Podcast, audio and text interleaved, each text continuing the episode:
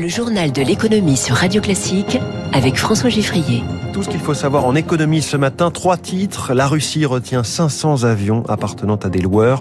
L'insolente santé de Huawei malgré les sanctions américaines.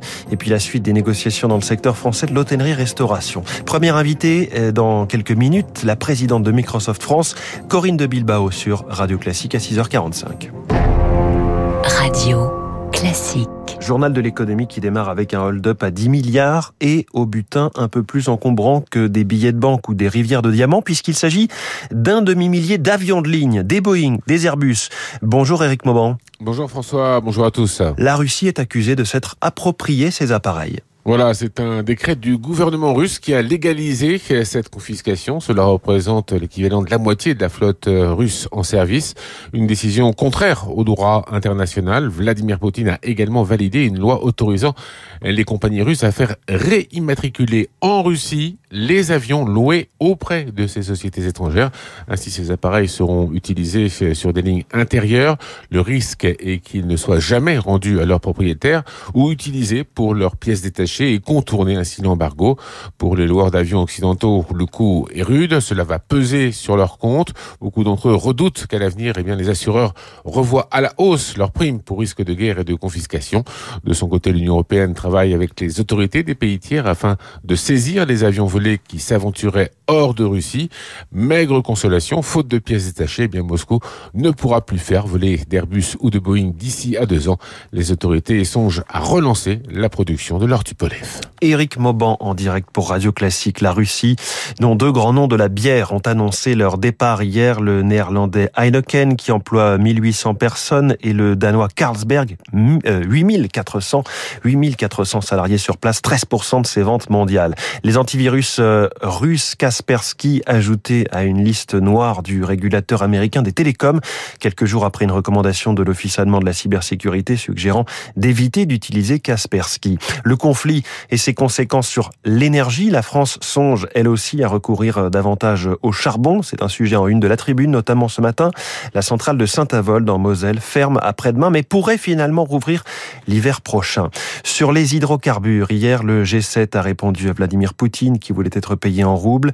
Il s'agit d'une violation unilatérale et claire des contrats existants. Ce n'est donc pas acceptable, explique le ministre allemand de l'économie, Robert Abeck. Le pétrole qui est à 111 dollars pour le baril de Brent, en net recul, moins 6%.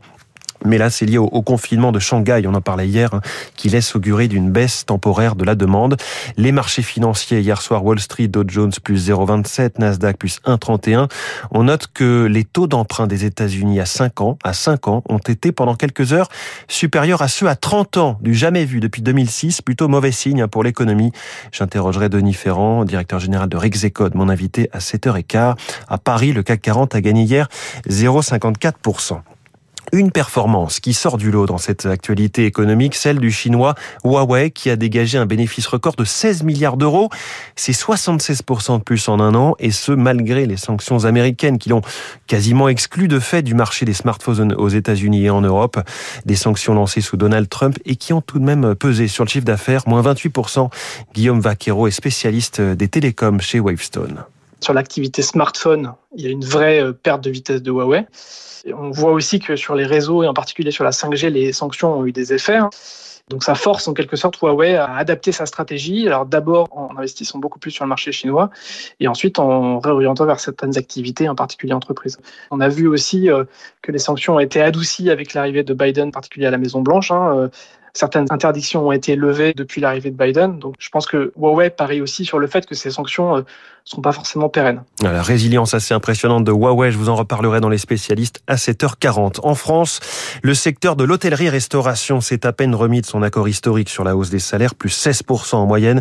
Voilà que les négociations reprennent aujourd'hui sur les conditions de travail, cette fois, qui sont pour beaucoup hein, dans la désertion constatée dans la profession, jusqu'à 150 000 personnes qui ne sont pas revenues euh, après la pandémie. Stéphanie Dayan est secrétaire nationale CFDT Service. On souhaite encadrer et indemniser la fameuse coupure que les salariés vivent quand ils travaillent sur l'heure du déjeuner et ensuite le soir.